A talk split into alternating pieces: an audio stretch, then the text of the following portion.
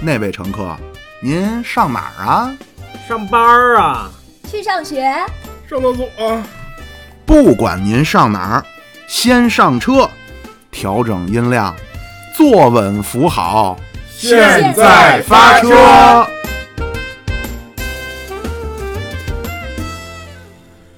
各位亲爱的乘客，大家好，我是妙主播。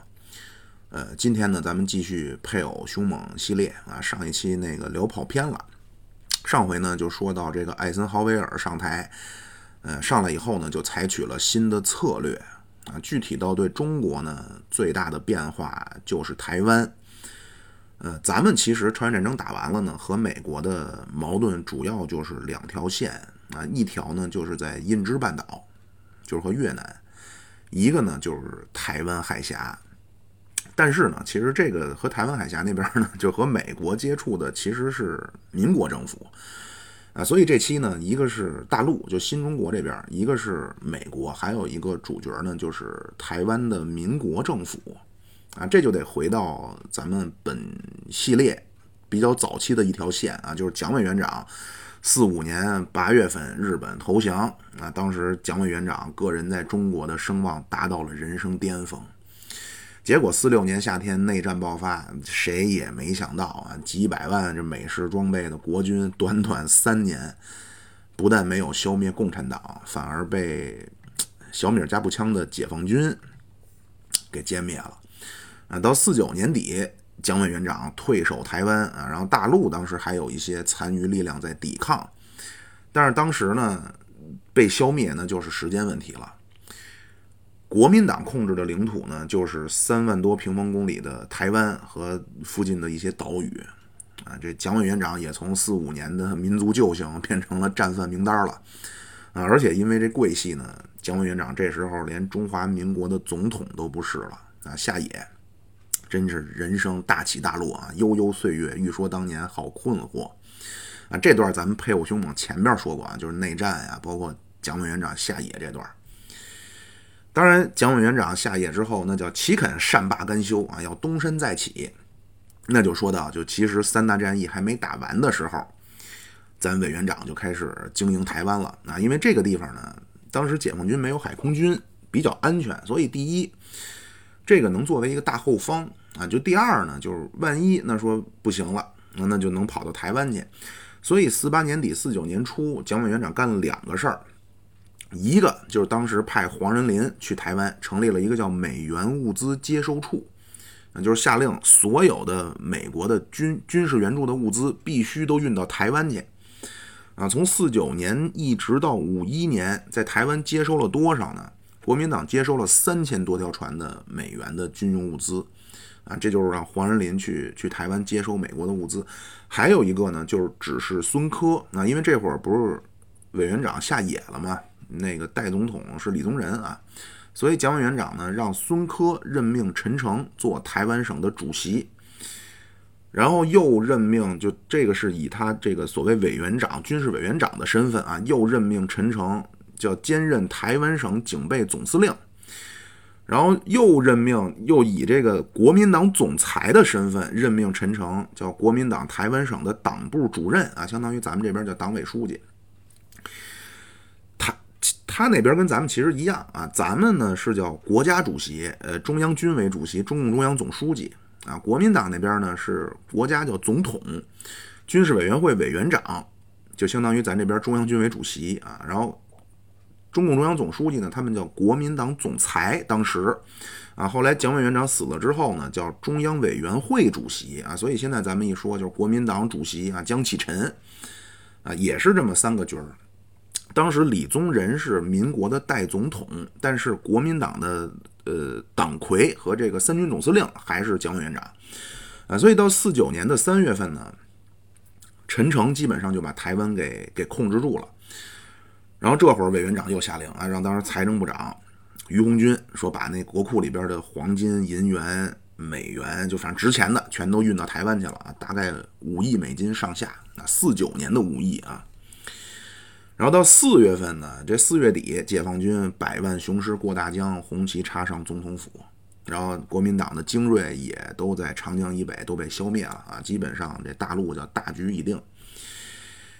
蒋委员长自己总结啊，当时是在日月潭说，这个失败啊，最重要就是因为没有贯彻三民主义中的民生主义啊。那说那过去四年啊，这这民国哪个乡村的党部做过土地的调查啊？哪个城市的党部做过劳工的统计啊？都没有啊。当然他总结的就不止这个啊，他自己总结是分成三点：政治上呢就是忽略民生啊，就是说这帮干部呢就光想着升官啊，民生没有任何落实。就是对面咱这边叫不忘初心方得始终，他自己日记里就写呀，说我当政二十多年啊，对这社会的改造和民众的福利未曾着手啊，这是政治。第二个呢，他说思想有问题，思想上说这国民党这个干部啊没有思想领导啊，咱这边叫始终坚持，始终坚持，省个代表的重要思想。那国民党那边呢？叫党政军政分立，党在军外，然后干部呢也忽略思想教育啊。咱这边呢就党指挥枪啊，对干部呢，那这个回头到时候如果啊说有收费节目了，咱们说一说啊，就是关于这个，尤其是关于刘主席，就刘少奇主席的一些一些做法啊。这第二个，第三个呢，就是外交。这外交上，他就甩锅美国，说美国坐视不管，让这苏联和中国共产党联手起来对付我啊！我一个人跟对方对线啊，没有支援，导致掉掉了一塔啊！这是当时蒋委员长自己总结的大陆失败的原因啊！您各位也可以自己评判一下，就是委员长的这个总结到位不到位啊？然后咱委员长呢，就通过一系列的手腕。就把权力拿回来了啊，这个就不太详细说了啊。简单的说，就是通过突破白崇禧，就是桂系的二号人物，说那个来啊，那个白爷啊，党国不亏待你啊，给你个国防部长。然后白崇禧就找李宗仁去了啊，说那要不您去昆明休息一个月，然后就借着这劲儿就把权力交了就算了啊。就当时广州刚解放，就当时还没到台湾呢啊，就李宗仁他们。李宗仁说：“你拉倒吧。”那，说那没想到啊，你这四方大脸的白崇禧竟然也叛变革命，不答应。后来白崇禧的底下就串联啊，就是李品仙、刘士义，就是就是桂系这帮人就联合给李宗仁上书。所以后来白崇禧在台湾其实就成了忘恩负义的代名词了。啊，后来李宗仁一回大陆，白崇禧就没用了啊，很快就就也就去世了。然后蒋委员长这边拿回国家的行政大权，赴任总统以后呢，哎，紧接着就出场了日本啊。呃，这四九年底五零年初呢，蒋委员长连续开会啊，当时就是讨论国民党的改造，包括保卫台湾、建设台湾的问题啊。就能来开会的都是心腹，都是指定的来，谁来啊？什么陈立夫、黄绍谷、陶希圣、王世杰这帮，还包括蒋经国什么的。然后紧接着呢，让陈诚组阁啊，解散阎锡山内阁。就陈诚一直做行政院长啊，他们叫行政院长，相当于咱这边国务总理，做到临死啊。陈诚是六四年卸任，六五年去世。陈诚干了不少事儿啊，对台湾内部最重要的就是完成了土改啊，他叫三七五减租啊，就是这个租子不能超过百分之三十七点五啊，所以叫三七五减租。然后工地放领啊，给这个他们叫反攻抗俄的战士啊，给他们土地。那台湾当时实现了叫耕者有其田，啊，这是内政。军事上呢，这个陈诚是把这个国军的这些杂牌全都给清洗了啊，都换成黄埔系的，就以及就绝对的心腹啊，就就周志柔空军司令，这是毛福梅的外甥。啊，孙立人那就美国背景，弗吉尼亚军校毕业啊，跟这个马歇尔、麦克阿瑟都认识。呃，台湾内部改革的事儿，咱就回头到时候有机会再说吧。啊，包括这个台湾的戒严啊，这个十大掉脑袋行为啊，就我我原先在美国时候认识一个哥们儿啊，就实际上不是哥们儿，那就管人叫大爷了啊，纹着两条开运梅啊，一说呢就是我啊，江西老表。后来一聊，这哥们儿是台湾的，而且他爸爸，他父亲叫江海东啊，这是国民党总政治部是什么总政治作战部的。啊，就是跟着蒋经国，包括彭梦吉一块在台湾内部搞整肃的。啊，他说他爸爸去世的时候，咱们蒋总书记还给写了挽联。啊，他包括这个这个江海东，就这位江大哥的父亲啊，都去过朝鲜，去那边去去策反志愿军的俘虏啊，怎么连哄带吓唬这那的，嗯，来咱说日本啊，这蒋委员长这内心啊，非常看重日本啊，用他自己的话说，叫对日本要以德报怨。啊，冈村宁次，那这是在抗战末期日本在中国的最高长官啊，叫支那派遣军总司令，蒋委员长给特赦了。那四九年军阀审判无罪，不但无罪啊，蒋委员长还派汤恩伯亲自护送冈村宁次回日本。李宗仁当时不干，说必须给他引渡回来重新审判，但是咱委员长不同意啊，因为当时咱委员长勾勒的这个中华民国的外交呢，就全球靠美国，亚洲靠日本。啊，然后前面咱不是说这改造国军吗？最早真不是靠的美国军事顾问啊，靠的是日本人，叫白团啊。不知道您各位有没有听过这个的啊？这白团是怎么回事呢？这白团就是一个日本军官组成的顾问团。冈村宁次四九年七月份一回日本，就开始帮着招人儿。领头的这人叫富田直亮啊，中文化名叫白洪亮。这个人在华南用过毒气跟咱们作战啊，然后战后被关押，都没接受审判，就一块儿和冈村宁次回国了。啊，这是白洪亮，副领队的是海军的一个少将，叫山本亲雄啊，化名中文的化名叫帅本元。然后还有一个日日军的一个炮兵大佐叫李相建啊，这中文起名叫叫范建啊。这几个人带着第一批是十七个日本军官到台湾。因为这个富田直亮，他就化名不叫白洪亮嘛，就姓白嘛，中文化名。而且白色啊，就是用来对抗这个红色共产啊，所以这个军官团叫白团，一水儿都是参加过侵华战争的啊，还有一部分是参加过这个太平洋对美国作战的啊。就这冈村宁次和这白团，就你说什么蒋委员长抗日啊，包括什么治理民生，有可以找各种各样借口，但是这冈村宁次和白团。我就说那叫无法申辩的污点，啊，就当时就这帮人呢，来台湾就帮着说设计台湾的防卫和国军改造，就住在台北啊，然后当时是让这个二二八时候的高雄屠夫陈这个彭梦吉亲自负责，呃，就招待这帮人啊，然后蒋委员长也很那什么啊，就。当时他就效仿三十年代请德国顾问那一套啊，说这不是政府合作，是我私人邀请。就是您如果现在去看那个蒋介石日记啊，从五零年开始到六八年里边提到的叫日本教官，说的就是这帮人啊。然后这蒋委员长。五零年五月份亲自训话啊，这白团来了之后亲自训话，给这国军宣讲说这个白团的重要意义啊，说这个中日将来必须合作，而且他当时用了一个一个叫大亚洲主义啊，这个是当初汪精卫特别爱说的啊，一张嘴就大亚洲主义。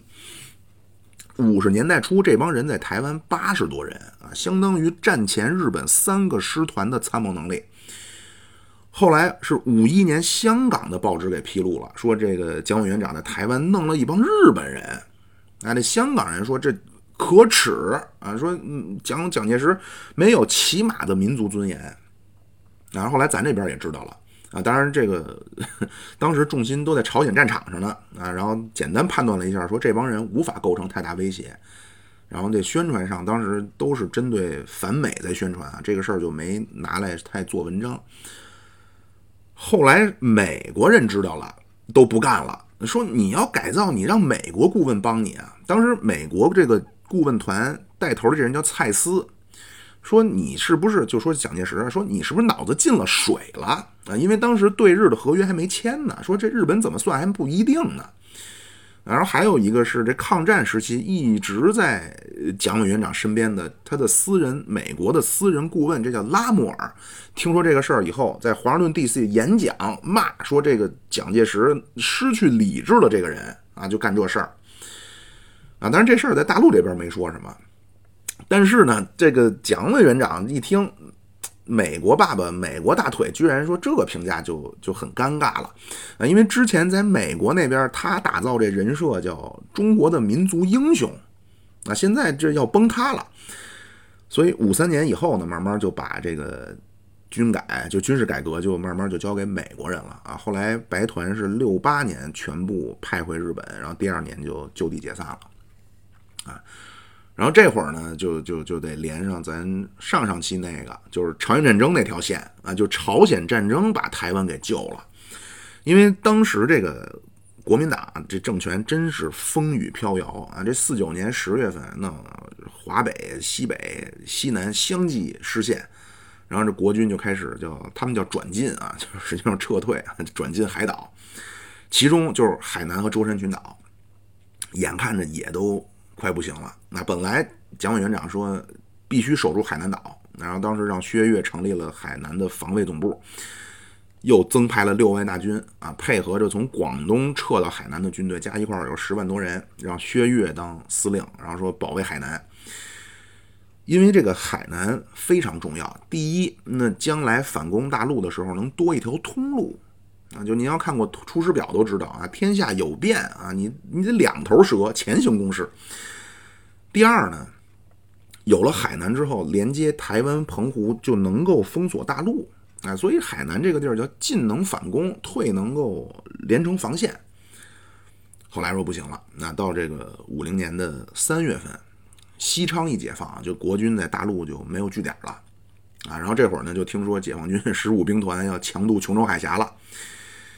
当时问薛岳，薛岳说能战啊，不用撤兵啊，没必要撤兵。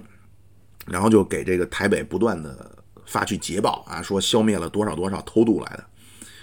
啊，那那位说怎么叫偷渡呢？啊，因为咱们这个十五兵团解放海南岛玩的是这个 十五兵团的司令邓华啊，副司令洪学智，那具体指挥作战呢，就是四十军军长韩先楚啊，这后来全都上朝鲜了。咱这个十五兵团解放海南啊，玩的就是最早就是这个。小规模偷渡啊，因为吸取了四九年打金门的经验教训啊，咱先偷渡。到四月十五号，咱已经说敲门烟的有上万人上岛了啊，最后决定四月十八号总攻。到四月二十二号，解放军都打进海南十公里了，薛岳那边还发捷报呢。蒋委员长知道这事儿，就拍着桌子说叫可耻之极。啊，然后下令说撤退吧，啊，那对外怎么说呢？说这这叫蒋委员长的全盘战略而决定的英明举措。然后五月初就开始全员撤离。啊，这国民党的宣传叫以迅雷不及掩耳盗铃之势啊，迅雷不及掩耳之势，在台湾这个不是台湾啊，在这个琼州海峡击毙共匪多少多少，然后战略目标已经达到。然后说，美军在这个太平洋战场的时候啊，那叫反击，叫雷霆之势啊，犹如秋风扫落叶。所以今天咱们撤退呢，叫必当奋发韬力啊，加紧准备。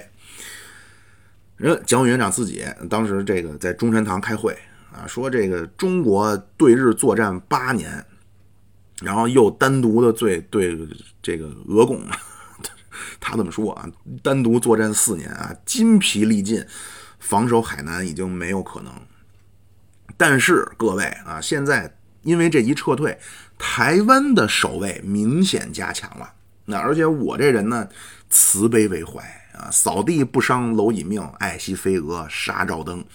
我珍惜国军战士的生命啊，咱先撤退了，不必死打硬拼了。这是海南，然后舟山啊，舟山群岛。舟山这个战略地位啊，只在海南以上啊，也是进可攻退可守。哎，四九年十月份的时候呢，舟山告急了。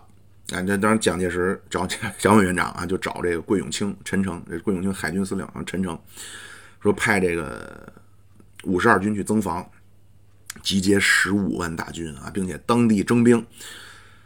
舟山当时人口二十五万啊，八岁以上的。就是指这个八岁到十二岁啊，他叫儿童儿童队；十二岁到十七队叫十十七岁叫少年队；十八岁到四十五岁叫壮年队；四十五岁以上叫老年队啊，就全民皆兵了。然后这蒋经国亲自飞到舟山去视察啊，鼓舞民心士气。但是海南那边一解放呢，咱这边跨海作战有信心了，那就说要拿舟山。当时咱这边定的说叫速战速决啊，然后并且要歼灭这个舟山的国军。结果海南战役是五月二号结束啊，正要出手呢。五月十三号，国军开始撤退啊，十六号撤退完成。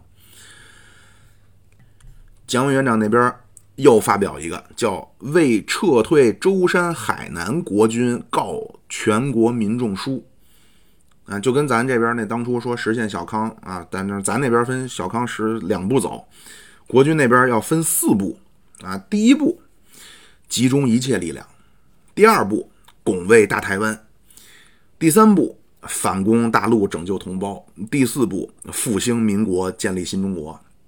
然后说了，说你看，咱们放弃了海南和舟山啊，第一步这集结力量就实现了啊。如果三个月内，嗯，共匪敢来，咱就迎头痛击，然后乘胜追击；如果三个月之内共匪他不敢来，咱们就在一年之内反攻大陆。啊，这是五月份，紧接着六月份就出事儿了啊，一下就转机了，就是咱前边这个聊了，可能得有四五七五六七的啊，这朝鲜战争。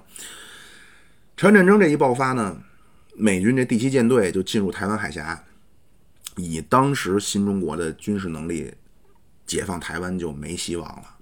啊，六月底这个朝鲜战争开战这消息一来啊，加上这麦克阿瑟这态度啊，就之前这咱都说过啊，就当时他建议这个国防部长刘易斯·约翰逊和参谋长联席会议主席布莱德雷说，在亚洲咱要遏制这个共产主义。啊，然后就说这台湾那叫不沉的航母啊，是并且说呼吁让国军入朝。哎呀，给咱蒋委员长高兴的俩手都拍不到一块儿了啊！说那个马上啊，让这个这个五十二军三万人时刻准备啊，美国那边随时来信儿，咱随时入朝作战。结果美国说那个您您算了啊，当然人家说的很客气啊，说现在这个战争还没有到达最危急的时刻啊。但是内部的时候呢，杜鲁门就说了，他说那个蒋介石就别指望了。啊，就这个人啊，杜鲁门说的啊，说这个人在中国就是一个名誉扫地的领袖。当然，咱这蒋委员长也知道，那那跟杜鲁门是没有可能了，那就跟这个 两个人的情感一样啊，他自己判断没有可能了，因为四八年大选他押错宝了啊，这个他当时这个资助杜威，结果没选上，杜鲁门就恨上他了。那没辙了啊！这蒋委员长说：“这叫熬字底下四点水啊，忍字心头一把刀。”结果这个抗美援朝五次战役打完了，然后五一年开始就在三八线僵持。然后当时委员长天天祈祷啊，就千万别停战。为什么呢？因为一停战，那新中国在国际上的影响就太大了啊！之前也分享过咱们金灿荣老师的观点啊，就我也非常同意，就是抗美援朝就是新中国的立国之战。啊，真正叫叫扬我国威、壮我国魂、兴我国运、育我国人，百年国耻真正站起来了。啊，当然这个对对咱们就新中国是个好事儿，但是蒋委员长说，那你这个，哎呀，怎么搞的？美国也不帮我啊！终于熬到了五二年底，艾森豪威尔当选，马上让这叶公超，当时外交部长，说去见艾森豪威尔啊，说那个我们要加入联军。呃，要反攻啊！我们这边分四步啊，集结力量，拱卫台湾，反攻大陆，建立新中国。然后那个六三年初，又让宋美龄啊走夫人路线，名义上说是去美国去治疗皮肤病去了，实际上也是去见艾森豪威尔。然后见完了，又让蒋经国飞美国见艾森豪威尔。最后艾森豪威尔说了：“说我竞选的时候说了，我要结束朝鲜作战了。说你别多想了啊，这个痛苦啊。”往往就源自期待与现实的落差。然后到五三年的三月呢，斯大林葬礼啊，当时这个苏联的总理啊，他们叫部长会议主席马林科夫就释放和平信号了。然后蒋委员长马上给艾森豪威尔写信啊，刷刷点点说千万不能谈判啊，说这谈判对共产党有利。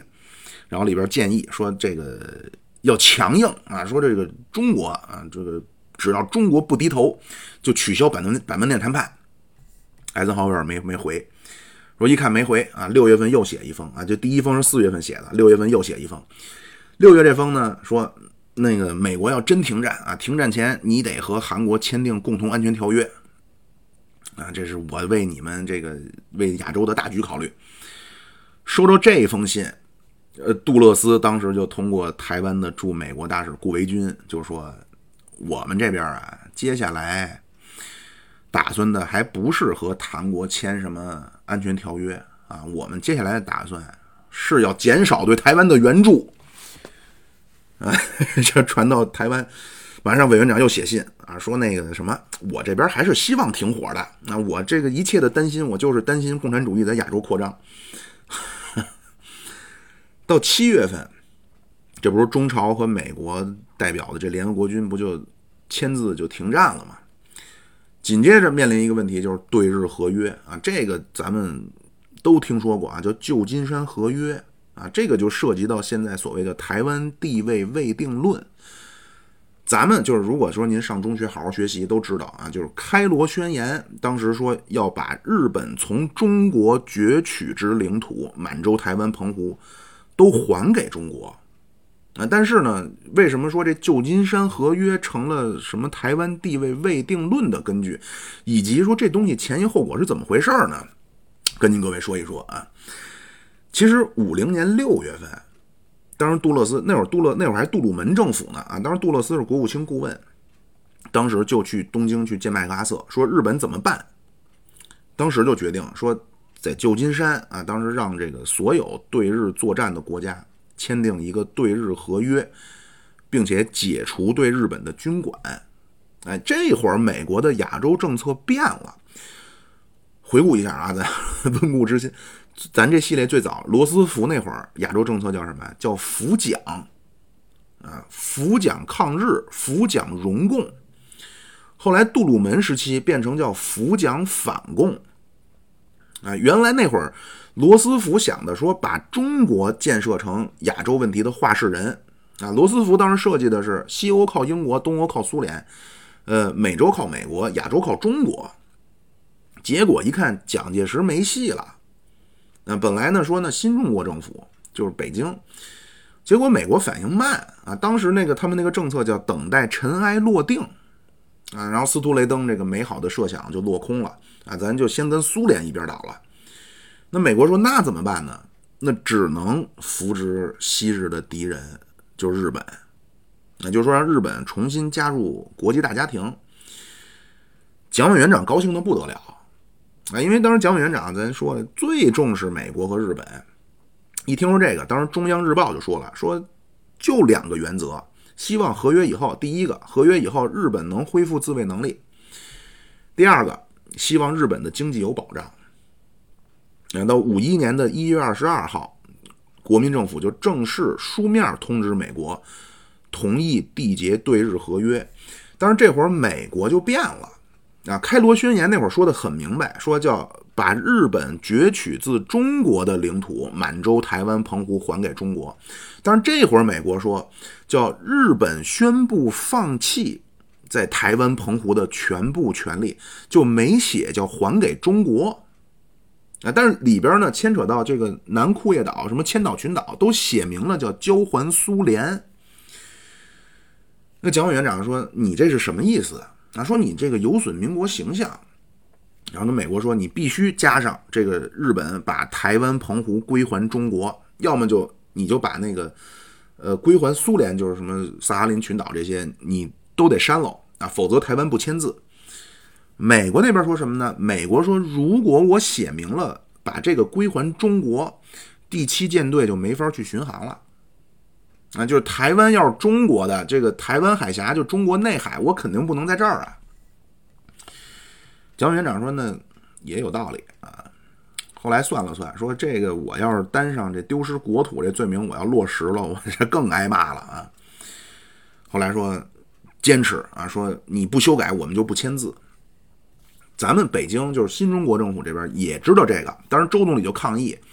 说严重反对美国单方面主持对日媾和，而且中华人民共和国政府是代表中国的唯一合法政府，应该是北京去去这个对日合约。说如果是台湾去了的话，签了我们也不认啊！而且不光是咱英国当时也说，英国当时说，因为当时英国跟咱建交了啊，英国说应该让北京去参加对日合约。而且英国说什么呢？说如果说让台湾去参加对日合约，呃，英国什么澳大利亚、新西兰、印度，就反正英联邦国家全部拒绝参加。然后苏联那边说什么呢？苏联说呀，应该先召开苏美英中，就是他说这个中就是新中国，就是共产党政权。说苏美英中四国外长先召开外长会议，筹备这个旧金山合约。那就是苏联实际上也是支持北京这边的，因为那会儿咱跟苏联还没那什么呢。当时这个这个远东十二个国家，十个都不同意台湾参加。啊，那当事人之一日本这会儿表态了。日本五一年五月份，日本说说现在啊，说这中国现在有两个敌对的政府。没法决定哪个是合法的。那蒋委员长一听啊，娘西屁啊，那绝对是他妈美国人背后使坏呢。啊，说这看来美国对中国外交政策要改变了啊。但是呢，说现在好在还有时间可以运作啊，努力争取阿弥陀佛，上帝保佑啊。马上就在台北展开舆论战啊，说这个北京要破坏对日合约啊，让说中国共产党啊要让日本永远没有自卫力量。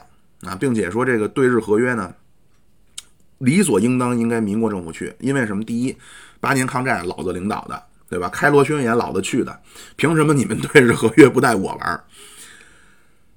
五月二十六号，蒋委员长见日本共同社，说很高兴日本能够以独立自由的国家的身份重新返回国际大家庭啊，我非常开心。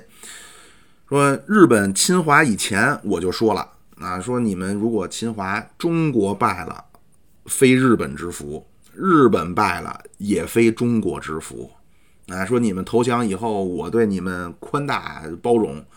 啊，说谁是好人，谁高瞻远瞩，你们应该能想明白。啊，说现在是一个是苏联，一个是这个红色中国。啊，你们得警觉啊！说他们有他们一天，日本经济就没法发展。但是日本那边呢，就咬死了。就是你们两个政府，我们也不知道谁能代表。这会儿杜勒斯在伦敦呢，就和英国商量这代表权的问题。蒋委员长马上让顾维钧说：“你去伦敦找杜勒斯去。”啊，这杜勒斯这人反共啊，他他说我其实也反对新中国去，但是现在问题是英联邦那帮说了，说你们要去，他们就不去了。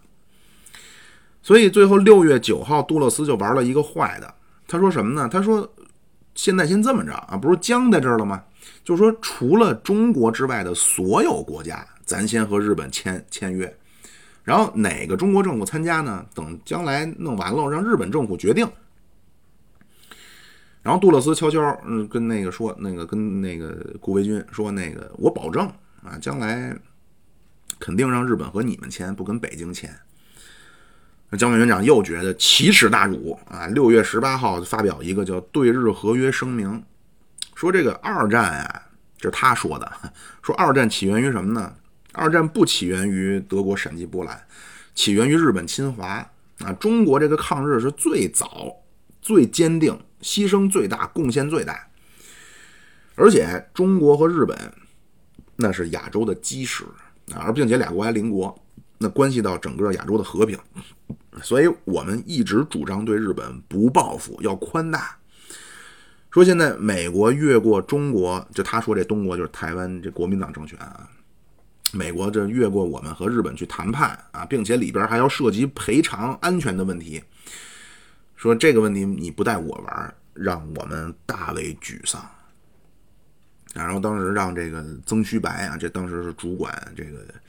理论宣传的也发表了一个叫《评对日合约的协约专说》啊，说这个美国这么搞啊，那民国就绝对是被歧视啊，这叫对正义的背叛。美国那边一看说，那这么着，说适当的条件下啊，自然你不要担心啊，时时机一到，我自然会吩咐日本和你们签约。所以这么着呢。一九五一年九月四号，在旧金山这个歌剧院啊，旧金山会议开始，五十五个对日宣战的国家，中国没去，啊，苏联去了，但是呢，因为里边没说说这个，就因为说没说把台湾还给中国啊，因就里边没有说台湾的归属，苏联呢就没签。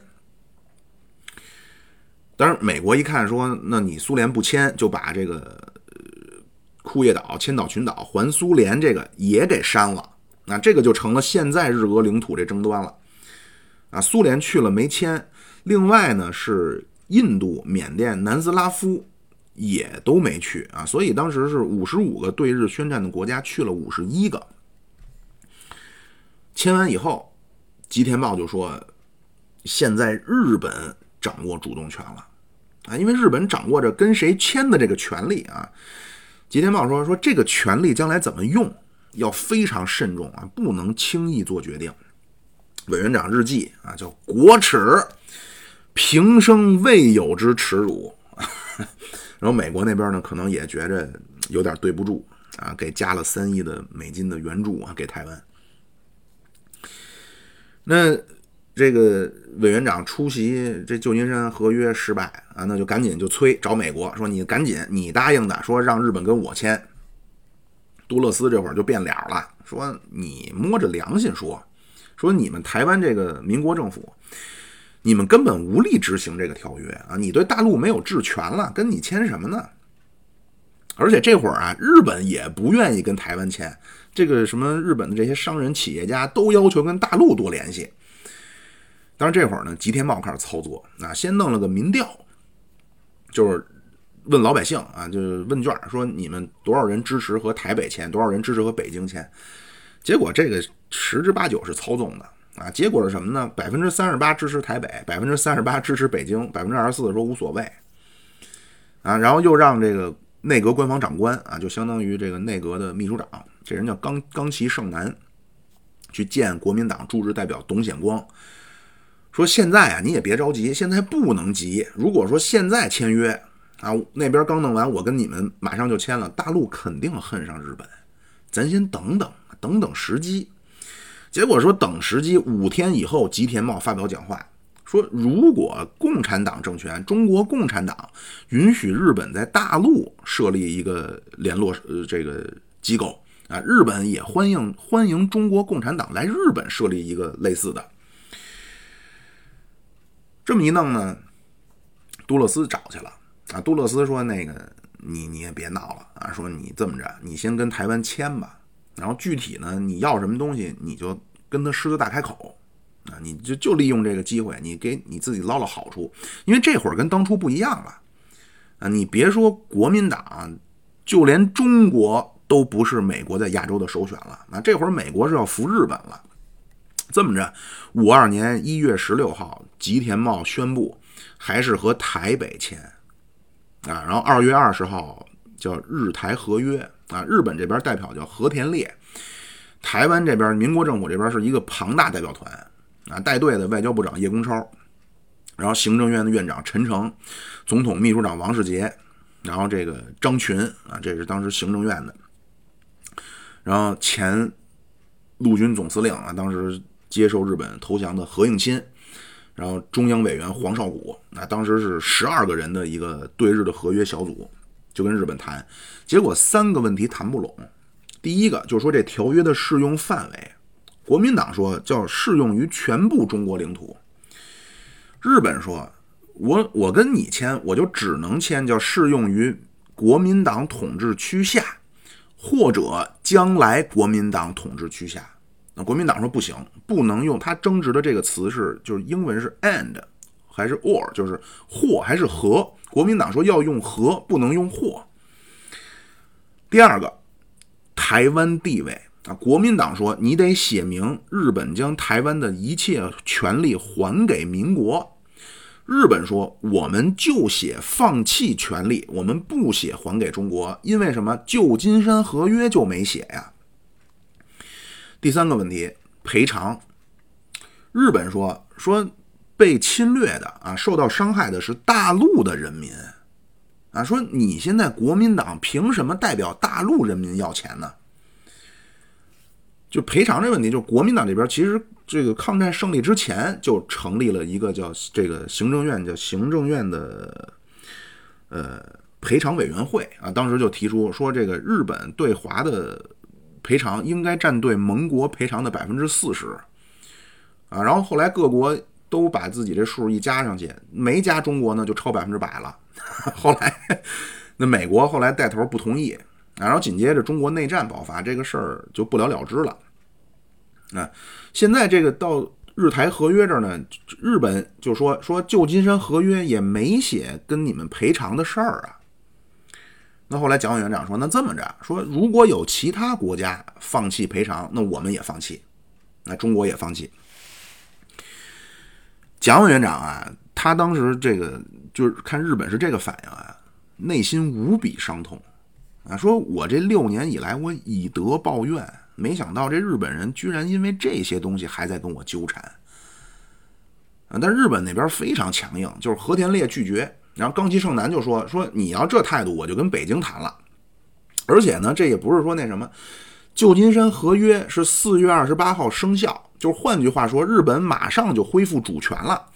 也就是说，他说康基胜男说，嗯嗯，我们跟北京谈，这不是吓唬人，人家四月二十八号真就能跟北京谈了。这么着呢，咱委员长就做出了妥协啊，就第一个问题，说这条约的适用范围啊，那说就适用于国民党统治区下或者将来国民党统治区下，不用和了。第二个问题就是台湾地位。那说，那你就别写把台湾还给中国了，啊，因为呢，既然库页岛也没说还给苏联嘛。然后第三个问题，赔偿，委员长说，那中国就不要了，啊，这么着，四月二十八号，就日台，呃，当然这咱们这边就突出个主体性啊，叫台日和平条约，在台北签字，就所谓日台关系就正常化了，然后这么着，台湾就正式纳入资本主义阵营了。啊，但是呢，就是没说台澎就台湾澎湖归还中国，并且放弃了对日赔偿。蒋委员长当时就说呀，说这个放弃赔偿啊，能够减轻日本人民的负担啊，并且呢，日本人一定会被我的宽容所感动。但是日本那边吉田茂说，说将来啊，咱一定和北京签一个全面的条约啊。然后底下记者说，那说台湾不能代表中国是吗？吉田茂说：“当然，他不能代表中国了。”然后这日台这个合约这签字啊，签完以后，咱这边北京这新中国啊，当时周总理就发表声明，五月五号发表声明，说这是美国策动的他的两个傀儡干的这个事儿啊，说中国政府反对这条约。本来日本啊就占台湾占了五十年啊，就五代日本人都是受着日本的皇民教育，结果这一下。那，台湾就作为一个独立的地区，又和日本就走得非常近了。那就日本当时也很需要台湾。这个旧金山合约以及台日签约以后，当时日本就希望能够在国际上恢复一下自己的形象。然后五六年的时候呢，这岸信介就整就就东南亚就走了一圈儿，那当当初都被侵略过嘛，啊，就实际上去探探口风。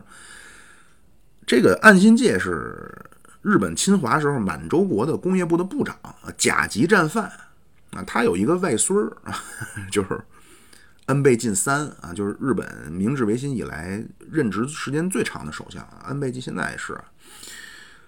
岸信介那边访台，然后紧接着呢，作为反馈啊，又让委员长让张群去了一趟日本啊，还见了天皇啊，就所以日本跟台湾就一直就很亲啊，一直到现在。就那日本那边一出点什么事儿啊，那台湾捐钱捐物，那绝对世界第一啊。然后咱咱接着说美国啊，美国这会儿呢，不是就又改变了远东策略了吗？对吧？二战期间叫扶蒋荣共抗日，然后这个四八年以前叫扶蒋反共，然后五零年呃四九年五零年叫等待尘埃落定，产战争一爆发，当时叫寸步不让啊，现在又改了。美国当时这个亚洲政策叫放蒋出笼啊，当然蒋委员长也是雄心壮志啊，当时提出来一个叫以小吃大，呃，速进速退，然后并且专门成立了一个叫大陆游击总指挥部，就不断骚扰咱们福建、浙江的沿海。呃，五三年七月十六号啊，那金门守军一万多，就配合着舰艇啊，水陆两用的坦克，然后就进攻咱们福建南部的一个叫东山岛。呃，并且五三年底呢，当时副总统的尼克松啊去了台湾，就当然他当时是去了远东十五国，因为当时准备和这些国家签订军事同盟。当然这会儿杜勒斯就说呀，说得让台湾分裂，就是要制造两个中国。就咱这边老有说法说，就是我所谓咱就是可能身边一些朋友啊，就是说，呃，美国最希望台湾什么状态？维持现状啊，说美国不希望台湾统一，这是肯定的。但是美国也不希望台湾分裂，不对啊，各位，美国就是希望台湾分裂。杜勒斯这会儿就明说了，就是要制造两个中国，因为台湾太重要了。这个台湾是第一岛链的核心啊，距离大陆又近一百六十公里，就是无论你是陆基导弹，还是说你做这种海空军投送，太方便了。麦克阿瑟那会儿不是说嘛，叫不沉的航母啊。杜勒斯五一年那会儿他还国务卿顾问呢。啊，当时他就提出了一个叫岛链这概念，啊，就说这个广袤的太平洋啊，因为当时欧洲那边已经这个拉开架势了，他说太平洋怎么办呢？说咱如何抵挡共产主义呢？咱得把这些有战略意义的岛屿啊，然后上边有军事基地啊，咱把它们连起来，形成几条锁链啊。第一岛链从日本开始啊，日本、呃琉球、台湾、菲律宾啊，第一岛链的中心就是台湾。第二岛链啊，还是起于日本，但是它是往东兜啊，到这个小笠原群岛、硫磺岛、呃马里亚纳群岛啊，就是什么什么关岛、帕劳那些，然后包括马六甲海峡。那第二岛链的核心是关岛，第三岛链呢，就实际上就到了太平洋正中心了啊，就是阿留申群岛到夏威夷。当然，但说怎么弄呢？具体操作办法呢，就是五三年的十一月九号，他们内部开会，杜勒斯说呀，说这么着。咱们让新中国也加入联合国啊，但是可不是顶替啊，也让这个民国，就是让台湾也留在联合国。那说怎么操作呢？说让新中国以政府身份加入，这么着不用大会表决。说进来以后，然后咱们再切断台湾和大陆的一切联系，最后造成既成事实啊，最终打造出两个中国。同时这会儿呢，当时正在和台湾签这个共同防御条约。那后来，那个尼克松当时副总统啊，访问台湾的时候说，保证了说那个美国一定支持国民党政府。但不过这很讽刺，后来他当总统直接到北京啊，这七二年访华破冰。韩国是五三年十月份在华盛顿 D.C. 签字，叫美韩共同防御条约。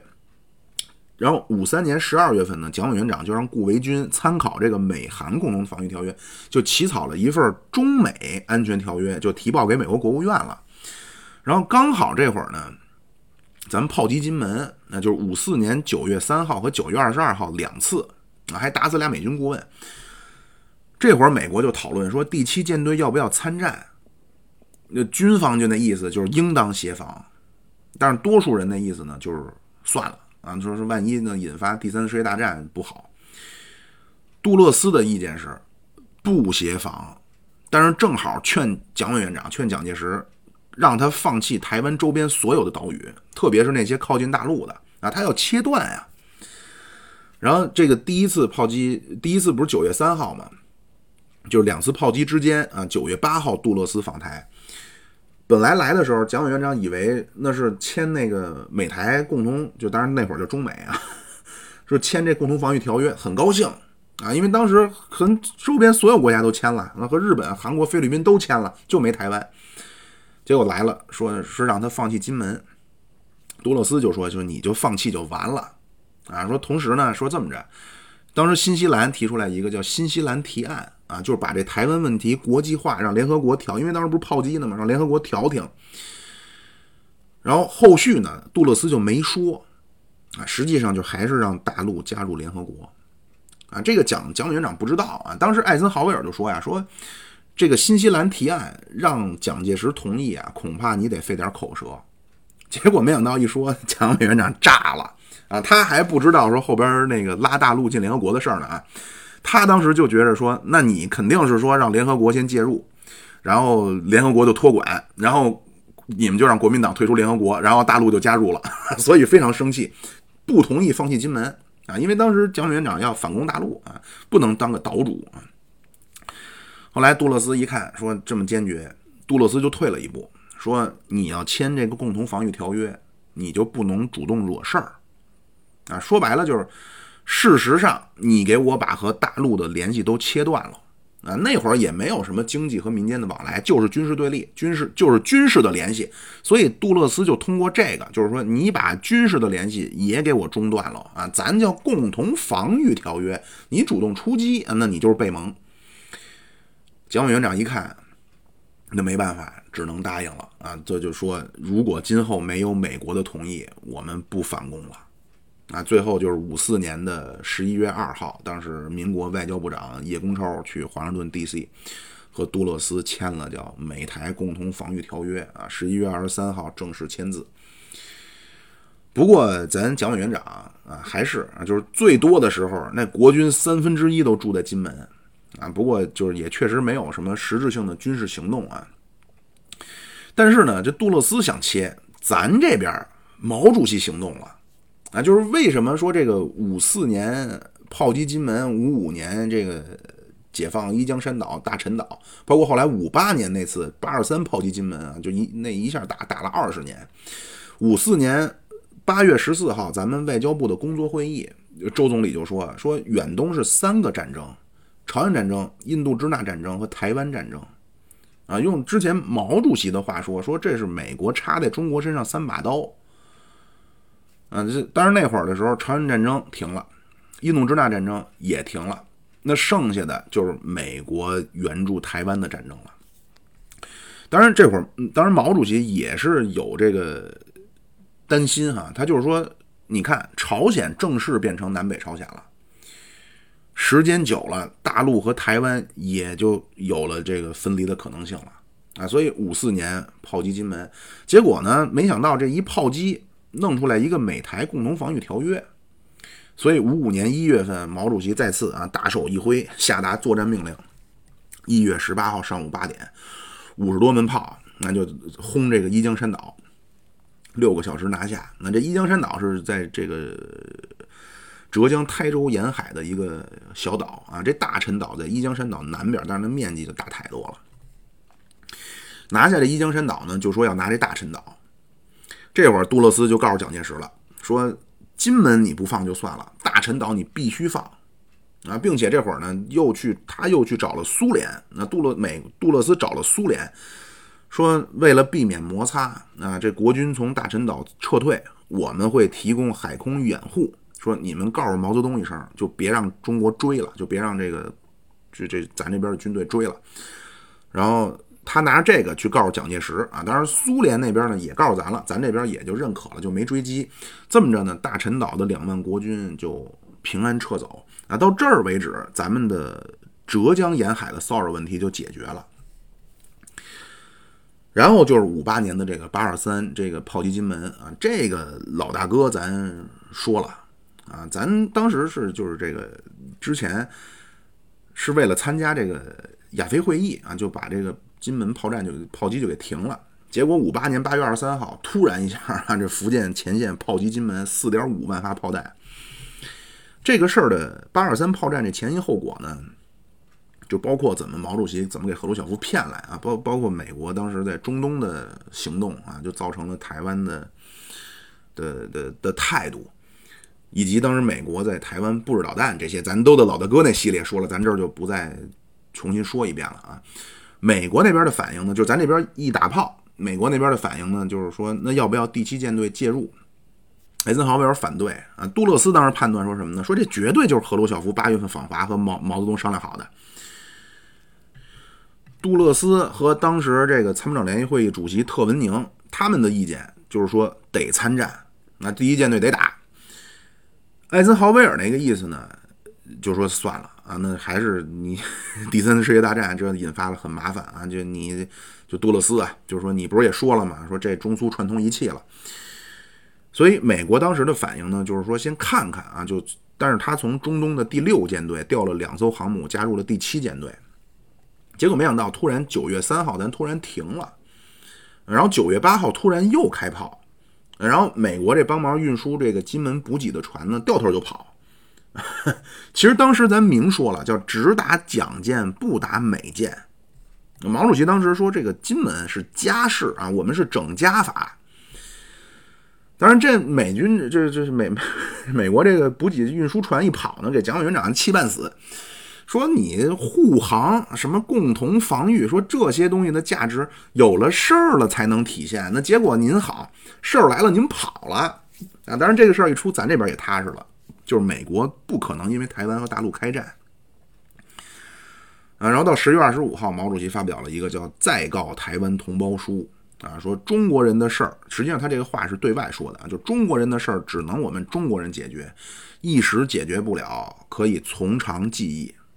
紧接着咱这边就宣布了，叫这个单打双不打，而且明说了，说这就是给你们这个给你们行个方便啊，让你们长期固守，长期固守以便一致对外。啊，其实就金门炮战这个事儿，就是二八二三这个，其实毛主席那会儿最早的想法，那就是拿下金门、马祖，然后就是拿下澎湖、台湾。但是从九月份开始，应该就做出做出思想上转变了，就是觉得可能拿不下来。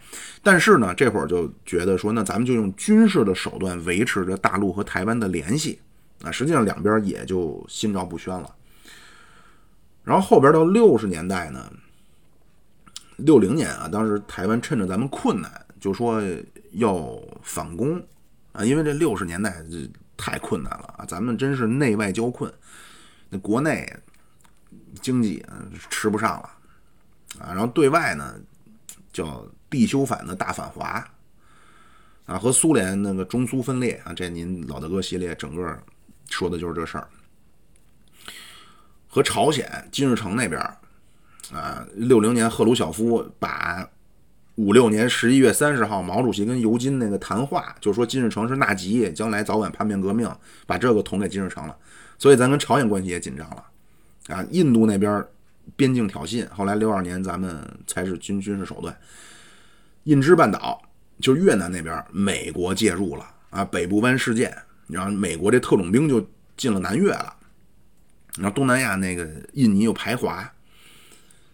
嗯，就就进入六十年代呢，到六十年代，咱们和美国主要接触的地点呢，就变成了越南。啊，这五十年代那会儿，毛主席不说嘛，就扎中国身上三把刀。啊，当然你通过朝鲜战争头上那把给拔了，然后通过这个台湾海峡这炮战腰上那把给拔了，还剩一把脚上那把就是越南。而且这个越战呢，其实也引发了美国内部就社会很重大的的变化。啊，包括也间接导致了中美的破冰，啊，当然呢，可能您要说呢，是不是咱们接下来要聊这个这个系列呢？我不更新了啊，因为就是可能我最近生活内容上想做一些重新的安排啊。当然，我个人聊的干货类的系列还会有啊，我会有一个新的系列，但是就不弄这种系列了啊。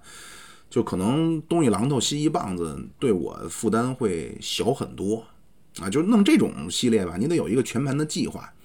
所以以后呢，我会想起什么就说说什么，当然保证质量不下降啊。我也想说说古代史啊，为什么不说近代史呢？因为有人跟我说过这个，说可能太调侃的方式去说这些人不太合适啊。我自己想了一下，也有道理。